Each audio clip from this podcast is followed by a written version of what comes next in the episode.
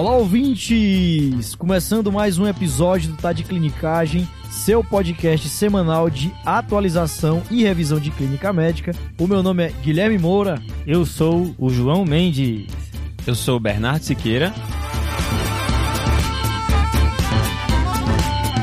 E hoje a gente tem um convidado especialíssimo aqui do 12 por 8, né? Exatamente, Gui, o Matheus Prata. Se apresenta aí, Matheus, e fala um pouquinho do 12 por 8 aí pros ouvintes. Fala pessoal, um prazer enorme estar aqui com vocês, que foram meus exemplos durante a residência de clínica e agora com o Tati Clinicagem, né? Em nome da 12 por 8 agradeço muito essa oportunidade de estar aqui com vocês. E a 12 é uma, uma empresa, né, de educação continuada em cardiologia. Boa, vocês lançam um podcast também, né, Matheus? Tem uma Temos, newsletter, né? isso. Fala aí pro pessoal. Temos um podcast específico de cardio, que a gente abrange temas mais aprofundados de cardiologia. Tem alguns básicos também, tá? Nos moldes de Tati Clinicagem, que a gente tenta seguir esse exemplo que vocês trouxeram pra gente. E temos uma newsletter que tá muito, muito interessante também. Cara, e o mais legal de tudo da 12 é o 12 Gag. Eu 12 morro de Gag. rir. É muito bom. Todo domingo. É muito bom, muito bom. Como é que é esse 12 gag aí, hein, Matheus? 12 Gag, todo domingo a gente tenta descontrair um pouco e solta um meme, né, relacionado à cardiologia. É, é específico, assim, né, tem umas piadas internas da cardio, né, mas pra, pra medicina, pra clínica médica, vocês vão rir bastante. Todo domingo lá.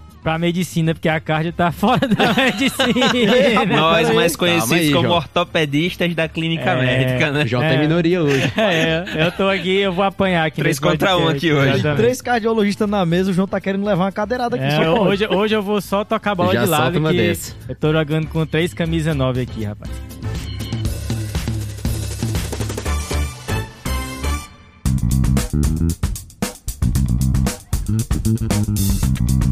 João, e tem uma novidade aí do TDC, né, cara, que tá chegando. Exatamente, Gui. É o nosso curso de gasometria tá saindo do forno aí e vou fazer um anúncio aqui para todos os ouvintes desse episódio que no dia 5 de setembro, 5 do 9, vai ter uma aula de gasometria. Então fica ligado a participar dessa aula e o curso tá saindo do forno. É uma aula gratuita, tá, pessoal? Beleza. E gasometria é aquele exame, né, João? Que não tem como você trabalhar em UTI ou pronto-socorro sem saber gasometria. né, Exato, cara? é essencial para a prática média nesses cenários de urgência, de terapia intensiva, de paciente crítico. Então, vale a pena um curso elaborado pelo Tade Clinicagem sobre esse tema super importante.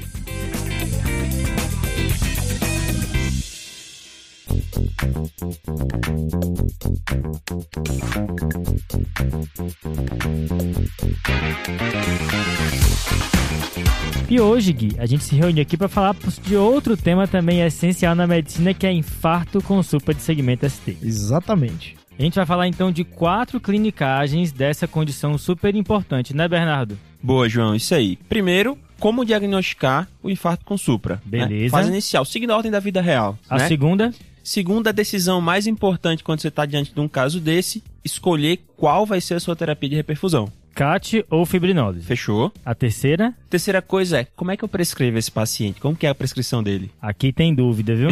É receitinha de bolo ou não é receitinha de bolo? Boa. e a quarta, Cara, a quarta é, voltou do cateterismo, voltou da fibrinólise, e agora? O que é que eu faço? Até ali eu sabia, mas e agora? Aí o, o ouvinte vai sair desse episódio com tudo isso na Isso ponta aí. da língua. A ideia é que ele ganhe uma ferramenta depois do episódio de hoje. Esse episódio vai ser tipo o Matrix, sabe? Que o cabo implanta um chip na cabeça do outro. Ah, rapaz, Gui, ó, vou te falar que nem todo mundo vai pegar essa referência, tá? É, nem todo mundo. É verdade, né? É, o tempo passa, É meu verdade. amigo. Rapaz, eu tô velho, é verdade. Alô, se pegou, alô, se na- pegou, merece brinde do TDC, né? Manda a Exatamente. referência lá no direct que vai ganhar um brinde. Pô, Matheus, já chegou ferrando a gente aqui.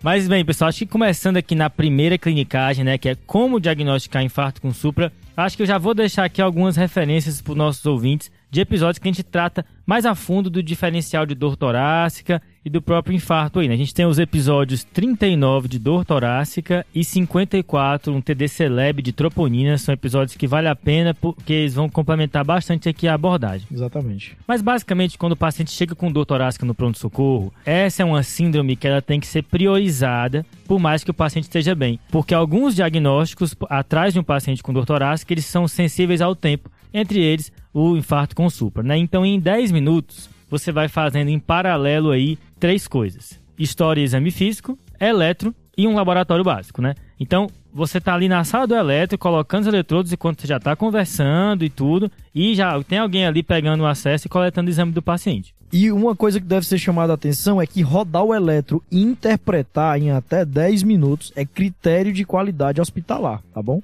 Boa. E acho que vale a pena marcar o critério de um super de segmento ST que é significativo, né? João, o eletro é fundamental nessa hora, né? Igual Gui falou, a gente tem que ter esse diagnóstico em 10 minutos, tá? Então, quando a gente tem maior ou igual a 1 milímetro em derivações contíguas, a gente pode dizer que é supra. Exceto a maior dificuldade que a, que gente tem lá no pronto-socorro, que é VV2 e V3. Esse Boa. V2 e D3 varia se é mulher ou se é homem. E se for homem, depende da idade. Tá. Mulher, o valor de referência é 1,5 e homem, se maior que 40 anos, 2 milímetros. Se for menor que 40 anos, sobe para 2,5. Beleza, então acho que essa é a pegadinha aqui, tá? Por ouvinte, eu tenho que ter duas derivações contíguas com mais do que um milímetro, mas a pegadinha é V2 e V3, como o Matheus marcou aqui pra gente. Essa derivação ela pode já ser um pouquinho suprada naturalmente. Então, na ausência de clínica, no paciente que não tem nada que sugira, você pode ter um suprinha menor ali do que 2 milímetros, beirando 1 milímetro, e dependendo da população, isso vai ser ok constitucional. É, e gera dúvida mesmo, né? Essa é a parte do diagnóstico do eletrocardiográfico que mais gera dúvida. V2, V3, porque às vezes o paciente está com clínica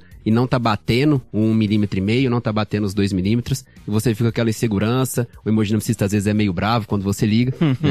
então, às vezes gera essa segurança, por isso que repetir o Bastidores, eletro, bastidores. procurar por mudança dinâmica, mudança de ST, mudança de T, é fundamental. E uma outra diferença, pessoal, é que outras derivações, como as derivações direitas, V3R e V4R, e derivações posteriores, V7, V8 e V9, o critério é meio milímetro. Boa, bem lembrado, hein, Gui? Meio Boa. milímetro. Boa, Gui. Então, marcando aí para nossos ouvintes, todas 1 milímetro, V2 e V3, dependendo da população, como o Matheus falou, e essas adicionais, meio milímetro. E aí, uma- puxando uma coisa que o Matheus já enfatizou, é a importância do eletrocardiograma seriado, tá? Muitos pacientes que chegam no pronto-socorro, o eletro inicial, ou ele é normal ou ele é não diagnóstico, e ao repetir o eletro, especialmente quando o paciente tem manutenção da clínica ou quando você mantém a suspeita diagnóstica, aumenta o seu ganho aí de detecção de alterações sugestivas de isquemia. E além disso, João, sempre lembrar, se o paciente chega para você inicialmente com um quadro de dor torácica, você está suspeitando que é alguma coisa cardíaca, o eletro que você roda lá, o padrão de 12 derivações, não tem alteração,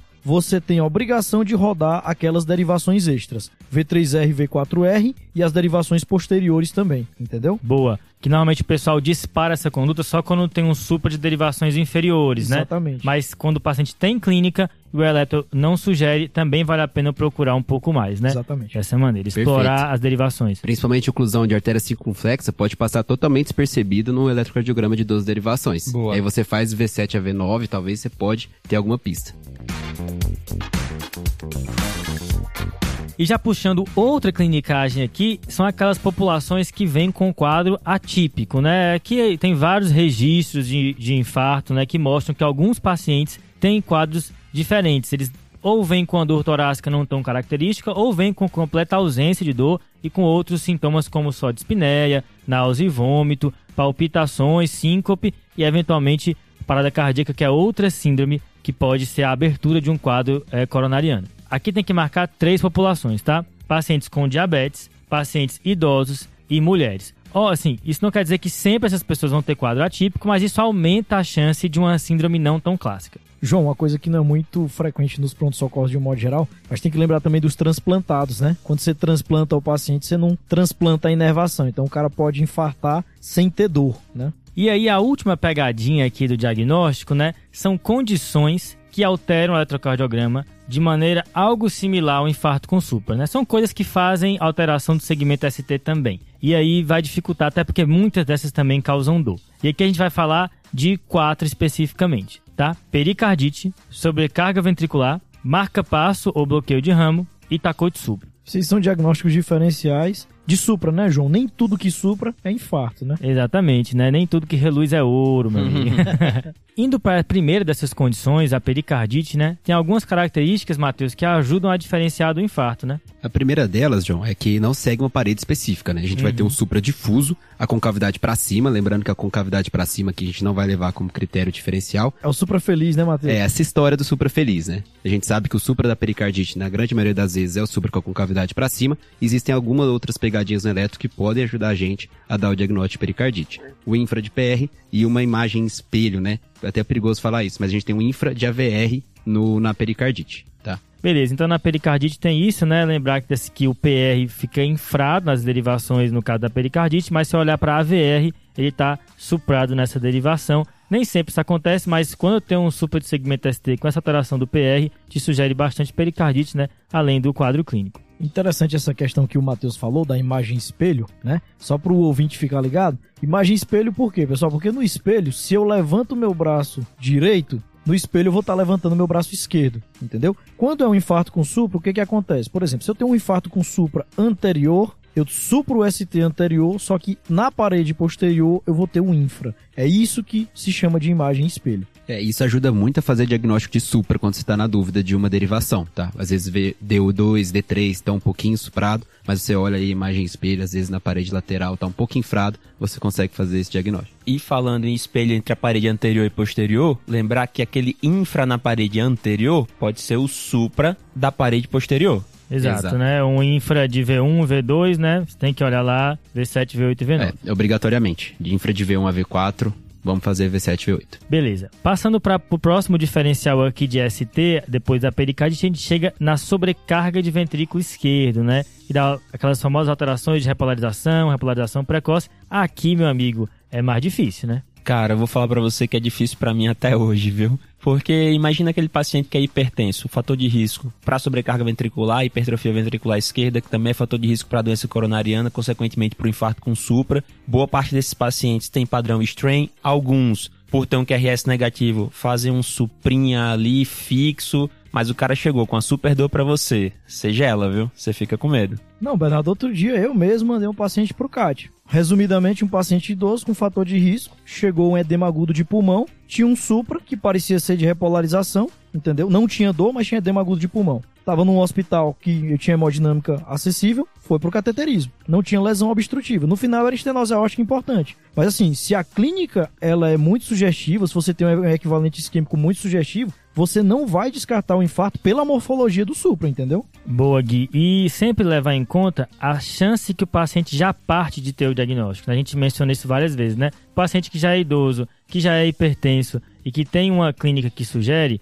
por mais que o eletro não seja tão típico, ele isoladamente não é suficiente para descartar essa hipótese. É uma hipótese que não pode passar, né? Um diagnóstico que não pode ser perdido. E bem lembrado, Gui, justamente nesses casos em que a gente está com um eletro duvidoso, como na sobrecarga de ventrículo esquerdo muito acentuado, com alteração de repolarização, buscar um eletro antigo do paciente, se tiver um serviço que isso seja disponível, pode ser fundamental. Dá pra gente ter essa comparação e comparar o basal com o novo se tá tendo supra de um milímetro ou não. A gente sabe que muito prontuário eletrônico agora guarda né, os eletrocardiogramas antigos do paciente. Aqui a gente não vai conseguir fornecer para você, ouvinte, uma regra tão clara como a gente forneceu na pericardite, que no caso da sobrecarga de ventrículo esquerdo, mas só lembrar que isso pode gerar confusão e muita gente, até médicos especialistas e experientes, vão ter dúvida também. Se você teve dúvida, não se sinta só. Boa, tá? boa, João. É boa. Fechando essa gaveta e abrindo a próxima, a gente entra numa situação também que complica demais, que é o paciente que tem morfologia de bloqueio de ramo ou marca-passo, né? Aqui, é, é,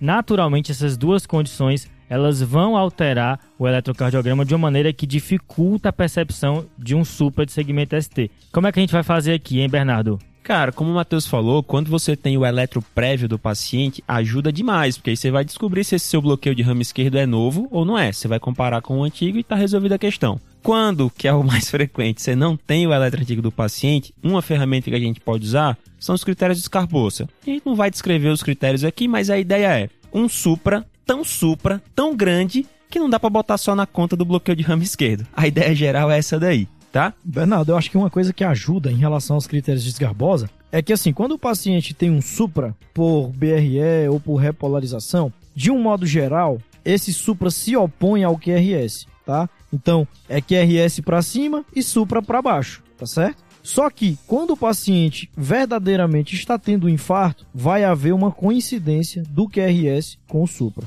Critérios de esgarbosa, né, pessoal? Que não vale a pena ficar decorando, é bom você abrir. A ideia é ver se existe uma concordância, né, do Supra com a direção do QRS. E a doutora Helena Esgarbosa, que eu sigo ela no Twitter, tá?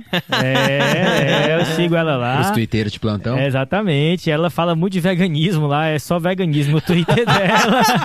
um abraço aí para a nossa ouvinte Helena Esgarbosa, diretamente da Argentina. Valeu, Helena. Um pouco de eletro e muita salada. Exatamente. Exato. E entrando no último diferencial que a gente falou, né, pessoal? É o paciente que tem a miocardiopatia de Takotsubo, né? Que é aquela cardiomiopatia por estresse, né? Que é um, uma síndrome em que você tem aí uma alteração regional da parede do miocárdio, né? Secundária à liberação de catecolaminas, simula de maneira muito parecida um infarto com supra, porque vai ter dor torácica, vai ter supra de uma parede específica, né? Então, assim, às vezes o diagnóstico final você só vai conseguir mesmo no cateterismo. É muito difícil antever essa possibilidade sem investigar com exame contrastado. Inclusive, o último paciente que eu trombolizei era um paciente que tinha miocardiopatia de Takotsubo, mas acontece. Acontece. Não, é isso aí. É Então, isso João, aí. pra lhe dar um afago no ego, não tem como saber, né, cara? Takotsubo é uma condição mais rara do que o infarto. Você não vai deixar de trombolizar um paciente pensando que é um Takotsubo.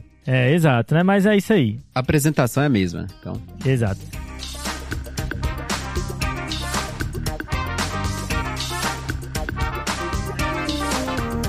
Beleza, pessoal. Fechando então a primeira clinicagem, né? Eu, eu diagnostiquei o paciente com infarto com supra. E aqui lembrando, pessoal, que a sua conduta ela é disparada no momento em que você vê que o paciente está suprado. Você vai pedir marcador de necrose, vai pedir troponina, mas você não vai esperar esse resultado para já começar a tratar o paciente, porque essa condição é extremamente sensível ao tempo. Ei, João, isso é interessante, cara, que tu tá falando, porque assim, a galera tem muito medo de desencadear as condutas baseadas só no eletro, né? Eu mesmo, cara, vou, vou revelar aqui, um- eu mesmo já peguei, assim, recém-formado, um Supra, e eu fiquei naquela dúvida pedindo para paciente esperar o marcador, entendeu? E isso não é correto. Toda a conduta tem que ser desencadeada assim que você viu o eletro. É Supra, é Supra, inicia a sua conduta. que inclusive pode vir negativa a primeira troponina do Sim, paciente suprado, né? Se Tá o for fluido. muito precoce, né? Boa, viu, Matheus? Eu já peguei, inclusive, trabalhando aqui em São Paulo, um paciente que era um infarto com supra de parede inferior, a primeira troponina abaixo do limite de referência. a Mesmo segunda ultrassensível. estourou. Então, Pois é.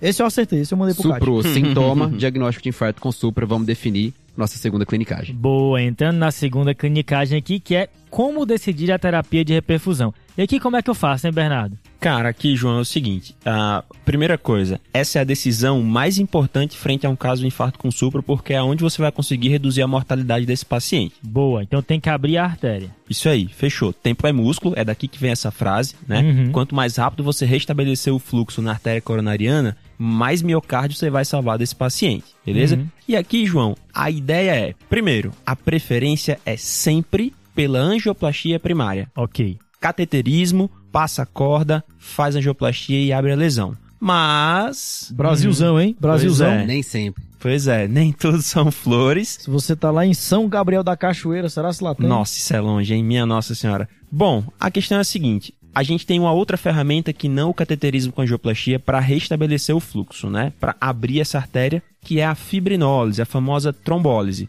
Mas se eu falei que a preferência é sempre pela angioplastia primária, o que que me faz escolher a fibrinólise? Tempo, João. Tá, beleza. Então, quais são os tempos aqui que vão guiar a minha decisão, Bernardo? Aqui, João, vai depender basicamente se você está num hospital ou num lugar que tem serviço de hemodinâmica ou não tem. Ok, se tiver hemodinâmica no meu hospital, Boa, se tem hemodinâmica no seu hospital, mas vai demorar mais do que 90 minutos para esse paciente estar lá dentro da sala de hemodinâmica, passando a corda através da lesão dentro da coronária, vai demorar demais, você vai optar pela fibrinólise. ok. Se eu tô no hospital que não tem hemodinâmica, Aí a gente vai ter aquele acréscimo de tempo que seria o equivalente à necessidade para transportar o paciente até esse outro lugar. hum, Se, incluindo o tempo de transporte, vai demorar mais de 120 minutos, duas horas para o seu paciente estar dentro da sala de hemodinâmica com a corda passando pela lesão na coronária, você também vai optar pela fibrinólise. E lembrando, pessoal, que aqui muita gente pensa que é o tempo de transferência do paciente, tá certo? Então 120 minutos não é o tempo que ele sai do seu hospital para chegar no outro. 120 minutos é o tempo que ele sai do hospital e o hemodinamicista está abrindo a artéria dele no outro hospital. é, uma Isso. regrinha aqui que eu gosto é do futebol, né? eu tenho um, do, um, dois tempos de 45 minutos, 90 minutos se eu tiver hemodinâmica no meu hospital, e eu tenho os acréscimos aí, se der empate. A prorrogação. a, prorroga, Boa, a eu prorrogação. E eu aí. tenho a prorrogação 120 minutos se não tiver hemodinâmica no meu hospital. Lembrando que a gente tem esse tempo de 120 minutos para abrir a artéria, mas a meta, quando a gente tem hemodinâmica disponível, é de 60 minutos. Então a gente tem que tentar abrir essa artéria com 60 minutos, desde que o paciente esteja no centro com hemodinâmica. Quanto antes, melhor, né? Agora, vou te botar na fogueira, viu, Matheus, aqui? Te chamei, já vou te quebrar aqui.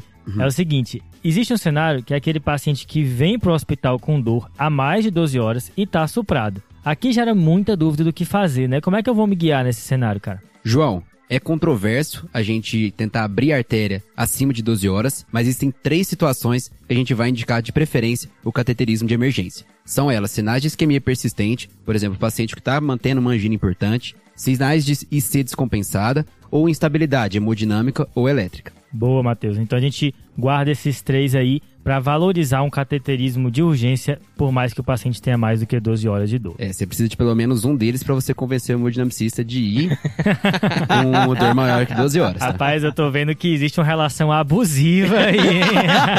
Rapaz, e são detalhes de bastidores que estão sendo revelados agora, hein? O submundo da cardiologia. Submundo da cardiologia, intrigas intrínsecas.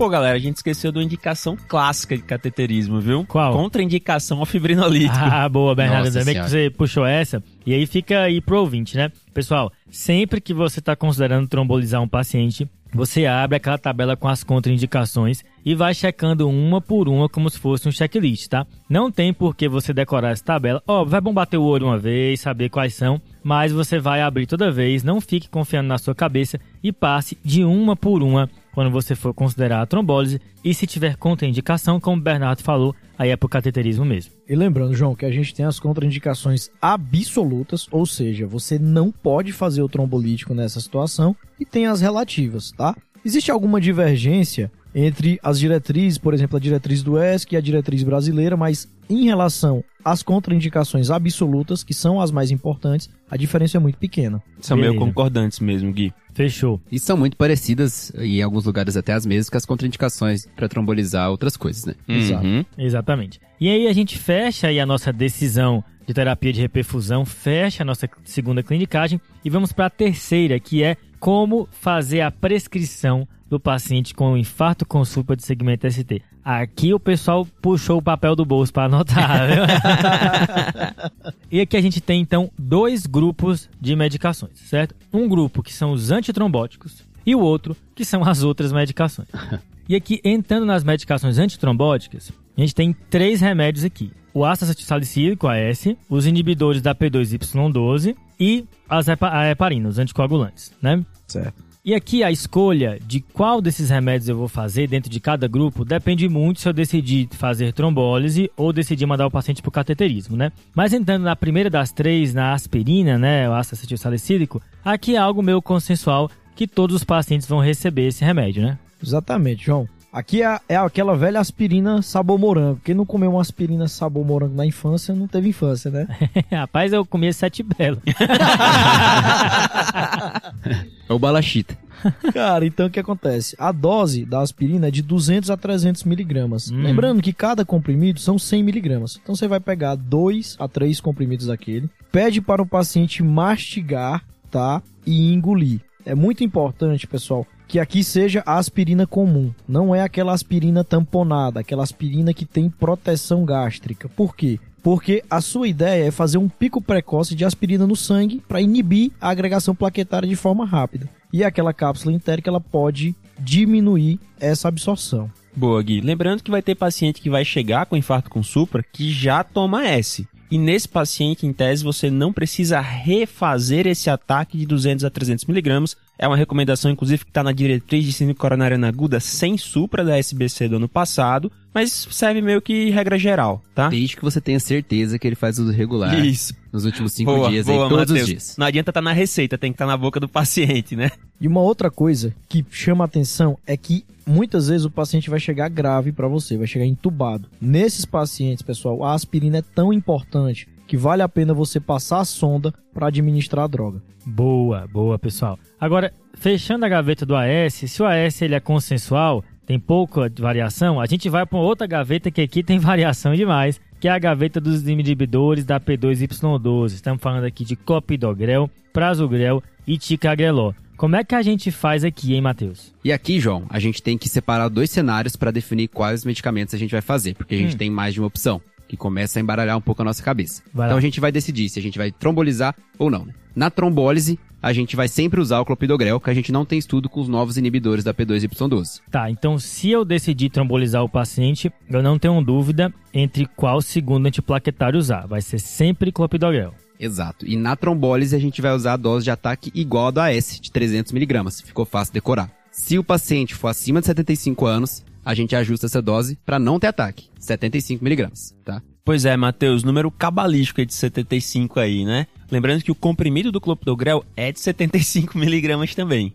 Exato. E aí vai ser a dose de manutenção. Então, bem lembrado, 75mg sem ataque se for acima de 75 anos. Beleza, então na trombólise, menor que 75 anos, ataque de AS, ataque de clopidogrel. Mais 75 anos, ataque de AS sem ataque de clopidogrel. E é importante reforçar que isso é apenas na trombólise, tá? Quando eu for para angioplastia, a história muda. Tem gente que às vezes confunde e acha que a gente tem que ajustar essa dose para todo tipo de infarto com supra. Não, é só para aquele que vai trombolizar. Então a gente chega no outro cenário, o paciente que vai pro cateterismo. Tá. Nele, a gente vai fazer a dose de ataque do clopidogrel de 600mg. O clopidogrel é o, o inibidor da P2Y12 que a gente tem disponível no SUS, então é o que mais utilizado. Porém, a gente já tem dois outros novos medicamentos, o prasugrel e o ticagrelor, que em ensaios clínicos de síndrome coronariana aguda se demonstraram melhores, tá? com um risco de sangramento talvez um pouco maior, mas que eram custos eficazes, em que o benefício líquido era positivo. Então a gente tem que dar preferência para esses dois dessas duas medicações, ticagrelor e prasugrel,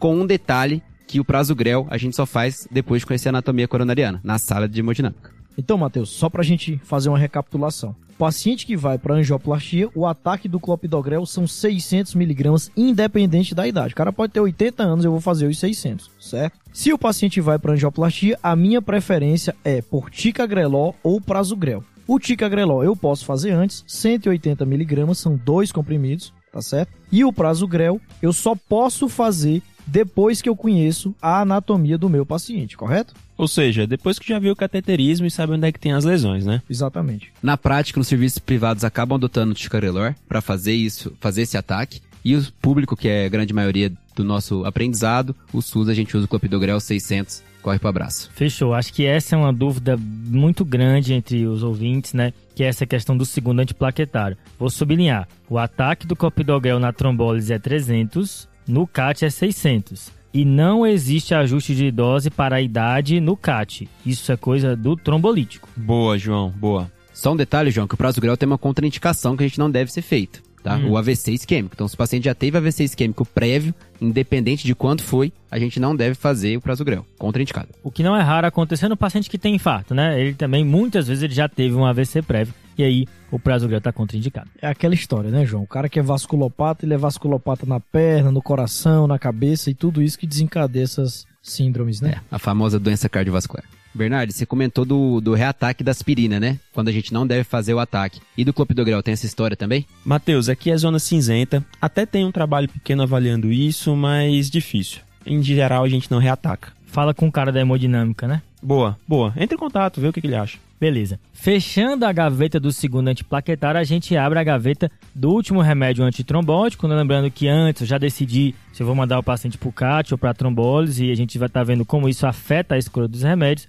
A gente vai falar agora das heparinas, pessoal, né? dos anticoagulantes aqui no infarto. E é mais uma decisão que sofre influência se eu mandei o paciente para o CAT ou para fibrinólise, né, Bernardo? Boa, João. Mais uma vez a gente vai ter essa diferenciação, como foi feita com os inibidores de P2Y12. Quando a gente cai ali na decisão da fibrinólise, o nosso anticoagulante de escolha é a inoxaparina e heparina de baixo peso molecular. Lembrando que, como o Gui falou, que a gente tem medo de fazer algumas coisas, a dose da inoxaparina tem uma primeira dose de 30mg endovenosa. Isso daí confunde, viu? Todo mundo prescreve enoxaparina subcutânea, né? Mas aqui ela vai endovenosa. Isso aí, João. A gente faz uma primeira dose endovenosa de 30mg e 15 minutos depois dessa dose endovenosa já pode fazer a primeira dose de 1mg por quilo subcutânea, que vai ficar 12 em 12 horas. E aqui entra de novo o número cabalístico de 75, né? Se o paciente tem 75 anos ou mais, você não faz esse ataque de 30 miligramas endovenoso. Você só faz os 1 miligrama por quilo subcutâneo a cada 12 horas. Tudo isso no paciente que foi para trombólise, né? Isso aí. Lembrando que tem mais um ajuste, né? A gente está acostumado a anticoagular o paciente com heparina não fracionada se ele tem uma disfunção renal grave. Mas as diretrizes, no cenário específico da síndrome coronariana aguda com supra, recomendam que aqueles pacientes que têm taxa de filtração menor do que 30, você escolha a dose baseado na idade e no lugar de fazer a dose subcutânea 12 em 12, faça ela uma vez ao dia, mas ainda é enoxaparina.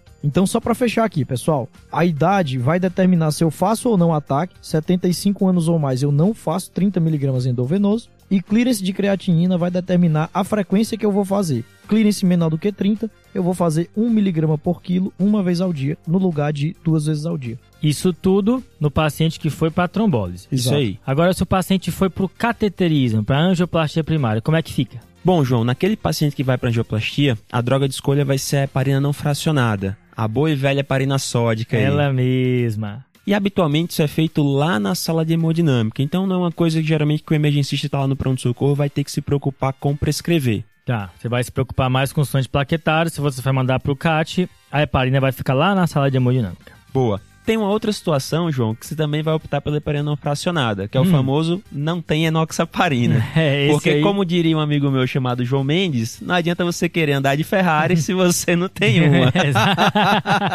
boa, boa.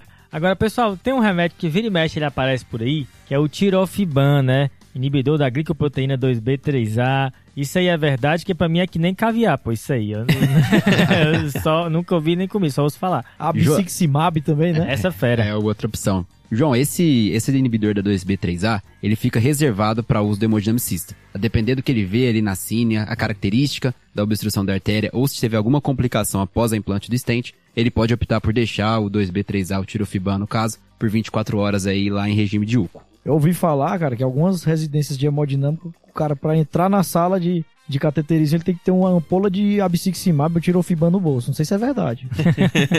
Dizem por aí na boca pequena, né?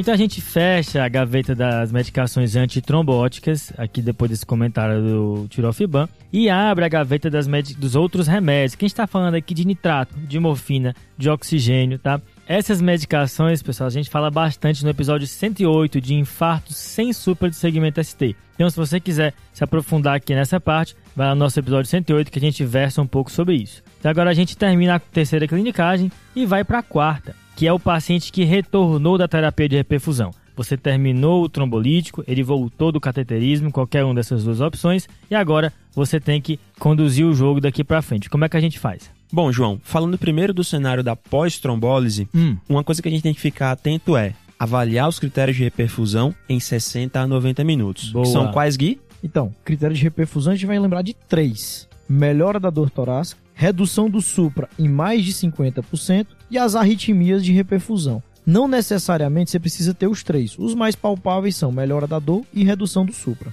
Boa, Gui. Se em 60 a 90 minutos você não conseguiu alcançar esses critérios de reperfusão, corre CAT de urgência, quase emergência, inclusive, né? E muito importante, não é em até 60, 90 minutos. É após 60, 90 minutos que você vai fazer essa reavaliação com o eletrocardiograma. Boa. Agora, o paciente que entrou no critério de reperfusão, né, que o supra reduziu, a dor melhorou, mesmo assim precisa de CAT? Precisa lembrar que não é alta, hein, gente? Paciente que alcançou o critério de reperfusão vai para CAT em até 24 horas, porque boa parte deles ainda vai ter lesão residual que vai merecer angioplastia para reduzir infarto, mortalidade nos próximos anos. Não é assim, trombolizou de manhã, à noite tá no cinema, né? Não, não, de jeito nenhum. Beleza, acho que tem que marcar isso, hein, pessoal? Atingir o critério de reperfusão ou não, vai pro cateterismo. A questão é quão rápido ele vai. Após, logo após duas horas, né, 60 a 90 minutos, como o pessoal frisou, ou em até 24 horas se atingir o critério de reperfusão. Se você não conseguir o CAT nessas 24 horas, você tem que manter esse paciente internado até ele ser regulado para conseguir. Porque o ideal é nessas 24 horas. Mas se isso não for possível, como às vezes acontece no sistema de saúde,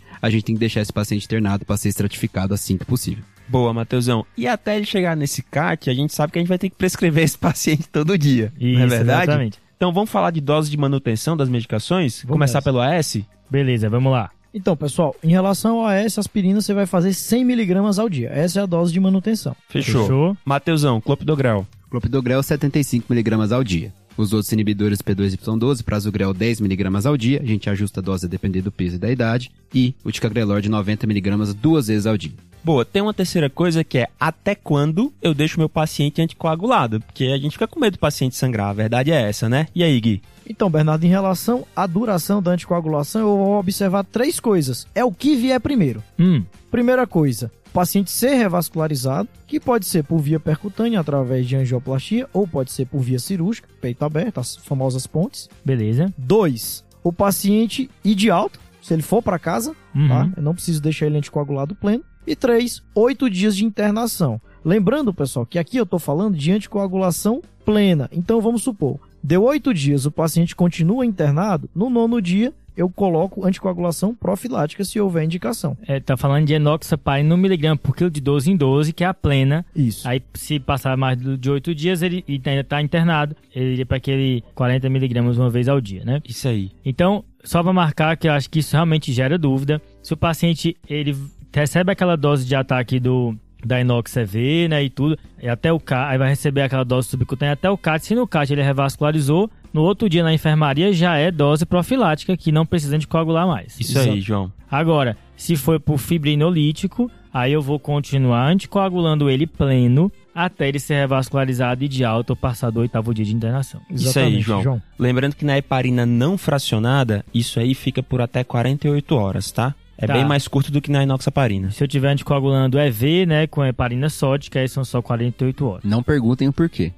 É, aí só... Trials, trials. Na verdade, é, tem um porquê. É porque eu- essa foi a maneira como foram comparadas essas drogas, mas só isso. Segue o jogo. Segue o jogo. Beleza, agora esses remédios aí, todos já estavam na prescrição, né, pessoal? Agora tem remédio a mais que vai entrar aqui, Matheus? João, para todos, nas primeiras 24 horas, a gente idealmente deve entrar com estatina de alta potência, Uhum. beta-bloqueador, inibidor da ECA. Se ele tiver disfunção ventricular, como que eu vou saber se ele tem disfunção ventricular? Eco para todo mundo. Tá. O exame mais importante da cardiologia. E ecocardiografista, é nem clubista, né? lobista, ah, meu Deus.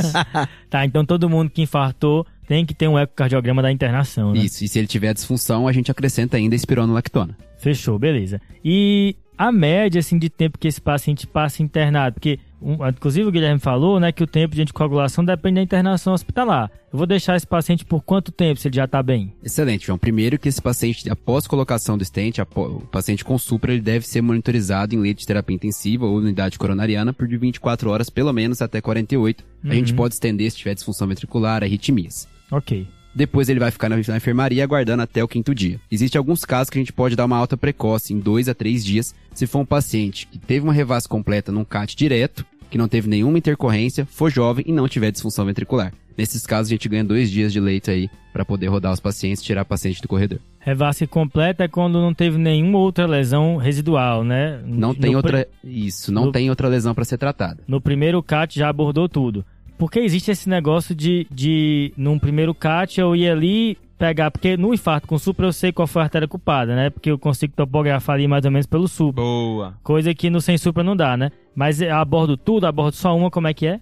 Pô, João, só pra galera não se espantar, se você pegou um infarto com supra, mandou pro cateterismo com angioplastia primária e volta com angioplastia só de um vaso, mas tinha lesão em três, calma, tá tudo certo, é isso mesmo. Ele vai voltar para esse CAT em algum momento na internação para abordar as lesões que ficaram. Exatamente. O que você sabe é que em algum momento ele vai ter que abordar essas lesões em até 21 dias, pode ser na mesma internação, pode não ser. E se o paciente for chocado, ele vai tratar só a culpada, não vai ser no mesmo CAT. Isso Aqui, é só um fechou, ponto né? interessante. Exato, isso é interessante, Matheus, tu falou do é do CUPT Shock Trial, né? E depois o complete, né? Pois é, se o paciente chega pra você, um infarto grave, um infarto com SUR, o paciente tá em choque cardiogênico franco. Você não vai ficar lá tratando as outras lesões. Você vai tratar a culpada, tira o paciente manda pra UTI Estabilizou, melhorou, volta depois, dois, três dias, uma semana, seja lá o, o tempo que for necessário, mas na mesma internação você trata o resto. O bom é inimigo do ótimo, né?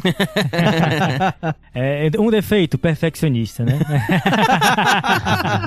Beleza, pessoal. A gente fecha então a quarta clinicagem aqui e vencemos aí o episódio de infarto com supra, então, hein? Exatamente. Tava demorando esse episódio, viu? E agora a gente vai fazer um- uma recapitulação bem rápida com os pontos mais importantes da primeira clinicagem diagnóstica, Matheus. Cuidado com V2 e V3. Aqui os valores de referência são diferentes. Só é supra se maior que 1,5 em mulheres, maior que 2 em homens maiores de 40 anos. Se for um homem abaixo de 40 anos, aqui o valor de referência é 2,5. Fechou. Da segunda clinicagem, que é a te- terapia de reperfusão. Boa, lembrar que a preferência é sempre pelo cateterismo, mas em algumas situações, como por exemplo, estou no hospital que tem cateterismo, mas vai levar mais de 90 minutos para esse paciente chegar lá, ou estou no hospital que não tem cateterismo e somando transferência e ele chegar na sala de hemodinâmica vai demorar mais que 120 minutos, eu vou optar pela fibrinólise. Beleza, sempre checando contraindicações. Na terceira clinicagem, que é como fazer a prescrição, vamos simular rapidão a prescrição aqui, Guilherme. Vamos lá. Então, se eu decidir trombolizar meu paciente, Se eu vou trombolizar o paciente, vai entrar o quê? AS,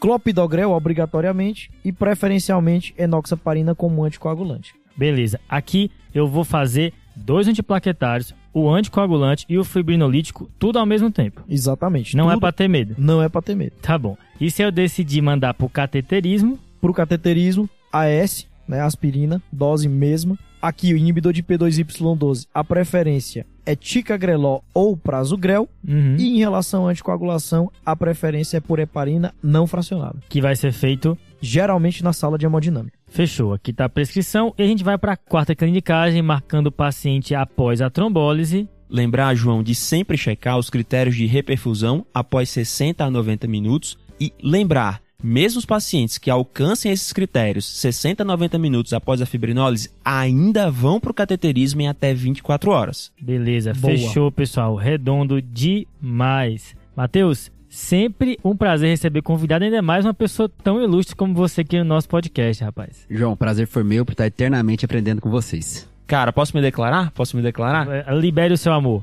Cara, só falar que o Matheus foi meu companheiro de, de grupo da clínica médica lá na Paulista, um cara que é mais que um amigo, é quase um irmão pra mim, brilhante. A galera que não conhece o 12Cast, não conhece o projeto 12 por 8, vai lá, é muito legal, tá muito bacana, vale a pena seguir, curtir, comentar, compartilhar à vontade. É Boa. isso aí, gente. Ah, Coraçãozinho, Bernardo. Rasgação de seda aqui, viu?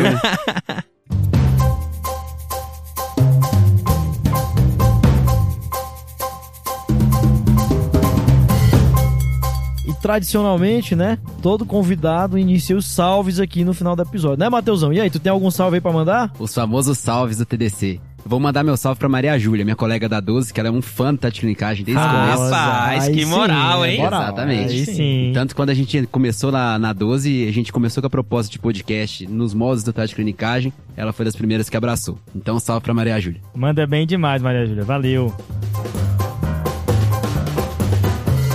Pô, João, queria mandar um salve também pro Renato Cesário, a um ouvinte nosso aí que acabou de entrar no internato lá na Unimontes. Cara, Renatão, aquele salve, cara. Espero te ver na residência de cardiologia aí o mais rápido possível, hein? Valeu, Renato. Valeu, Renato. Boa sorte. Cara, o meu salve vai pra um colega de trabalho. Opa, Pois é. O Paulo Vinícius, que trabalha comigo em um hospital aqui de São Paulo. Ele não sabia que eu era do TDC. Ele assistiu um videocast do jogo, né? Aí pô, tio, eu vi Nossa, que tá, do muito bom esse vídeo, hein? Tá engraçado Nossa. demais. Engraçado demais. Não, o Fred tem que estar em todos, né? sim, é a melhor pessoa, a melhor pessoa pra jogar. Um salve aí, meu amigo Paulo. Obrigado aí pela, pela consideração e por indicar o TDC em Santos. Boa, boa.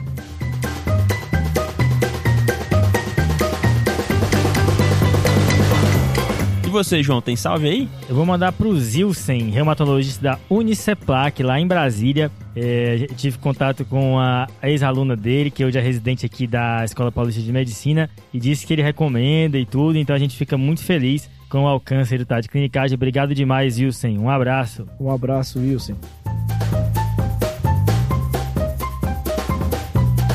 E é isso, pessoal. Lembrem de seguir o Tá de Clinicagem nas redes sociais, no Instagram, no Twitter, no YouTube. Sigam também lá no seu tocador de podcasts preferido e deixar uma avaliação lá dá pra gente pra fortalecer a amizade, Boa. beleza? Valeu, então é isso aí, pessoal. Valeu, Fechou, valeu, valeu, valeu, valeu, valeu, valeu, falou. fechou.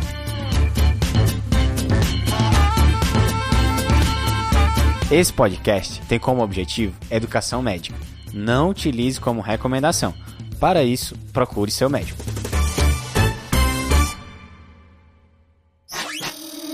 Essa é uma produção do Bicho de Goiaba.